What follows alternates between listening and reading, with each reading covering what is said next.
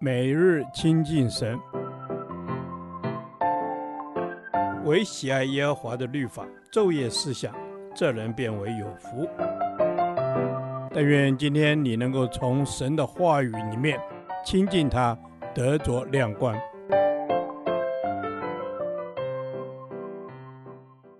提摩太后书第五天，提摩太后书三章一至九节，末日的时代。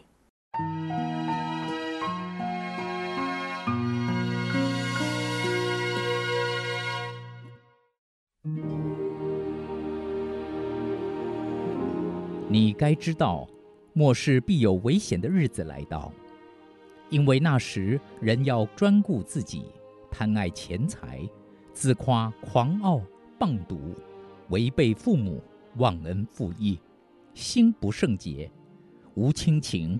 不解怨，好说谗言，不能自约，性情凶暴，不爱良善，卖主卖友，任意妄为，自高自大，爱宴乐，不爱神。有敬虔的外貌，却背了敬虔的实意，这等人你要躲开。那偷进人家牢笼无知妇女的，正是这等人。这些妇女担负罪恶。被各样的私欲引诱，常常学习，终究不能明白真道。从前亚尼和杨毕怎样抵挡摩西，这等人也怎样抵挡真道。他们的心地坏了，在真道上是可废弃的。然而他们不能再这样抵挡，因为他们的愚昧必在众人面前显露出来，像那二人一样。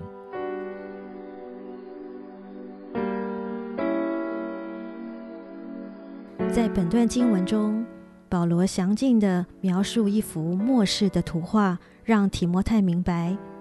他形容身处末世的人会有十九项的表现：一、人要专顾自己；二、贪爱钱财；三、自夸；四、狂傲；五、谤讟；六、违背父母；七、忘恩负义，八心不圣洁，九无亲情，十不解怨，十一好说谗言，十二不能自约，十三性情凶暴，十四不爱良善，十五卖主卖友，十六任意妄为，十七自高自大，十八爱宴乐。十九，不爱神，不跟随耶稣的人心中没有神，活在一个只有自己的世界里，就会有以上的行为表现。本段经文是以犹太教做背景，犹太人把整个世界的历史分成三个时期。第一时期，现今的世界，现今的世界既邪恶又抵挡神。当人不相信神时，就会有上述十九项的表现。在这末世的日子里，所有撒旦的仆役都积极忙碌的工作，所以基督徒要倚靠神，勤读圣经，警醒度日。第二时期，主的日子，这是邪恶要被击退，公义之中要得胜的日子。当此时日，所有罪恶倾巢而出，对属神的人做最后一击，之后将会全然被神打败，就是旧约中常提到的主的日子。第三时期，神来统治的黄金时代，一切都以公义和仁爱为标准，是一人日日夜夜所盼望的荣耀时代。在这末世里。处处充满着试探与诱惑，基督徒要如何自处，又如何活出敬虔的能力？不单单只有敬虔的外貌而已。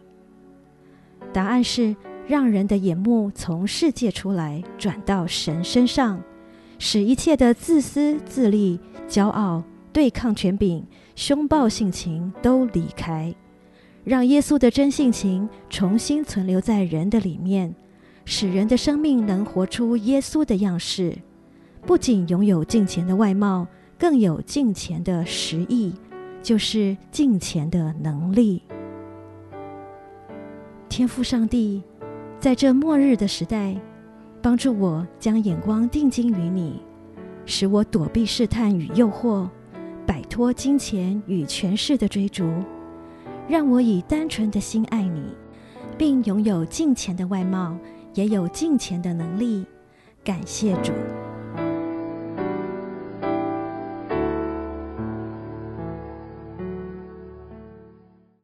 导读神的话。提摩太后书三章五节，有敬虔的外貌，却背了敬虔的实意，这等人你要躲开。阿门。主啊，求帮助我们有敬虔的外貌，也要有敬虔的生命，让敬虔的生活态度成为我们生命的实际。阿门。是的，主，求帮助我们过敬虔的生活，有敬虔的态度，让金钱成为我们生命的实际。在这末世的时代里。价值观错乱的世代里，求你帮助我常常省察自己，有金钱的生命，而不是只有金钱的外表。阿门。是的，主啊，帮助我的生命不是只有金钱的外貌，这是没有意义的，没有价值的。求主帮助我顺服圣灵的管教，过敬虔的生活。阿门。主啊，求你鉴察我的心思意念，我的行事为人要与蒙召的恩相称。我相信，当我有敬虔的生命时，我就不会违背了敬虔的实意。我能真实的尊主为大。阿门。是的，主啊，我心要尊主为大，求赐我一颗敬畏你的心，使我能过敬虔的生活。你在我生命宝座上，我心里就有力量，巨恶行善，成为你的真门徒。阿门。主啊，求你帮助我，依靠你过敬虔的生活。在每一次的祷告敬拜时，我先安静在你的面前，用心灵诚实的心在你宝座前祷告敬拜，使你的心得满足。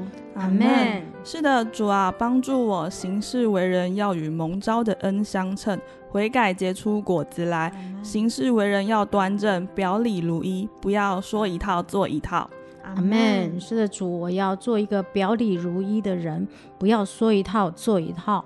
帮助我成为你无瑕疵的儿女，在这世代中，好像明光照耀。以上是我们的祷告，奉靠耶稣基督的名。阿门。耶和华，你的话安定在天，直到永远。愿神祝福我们。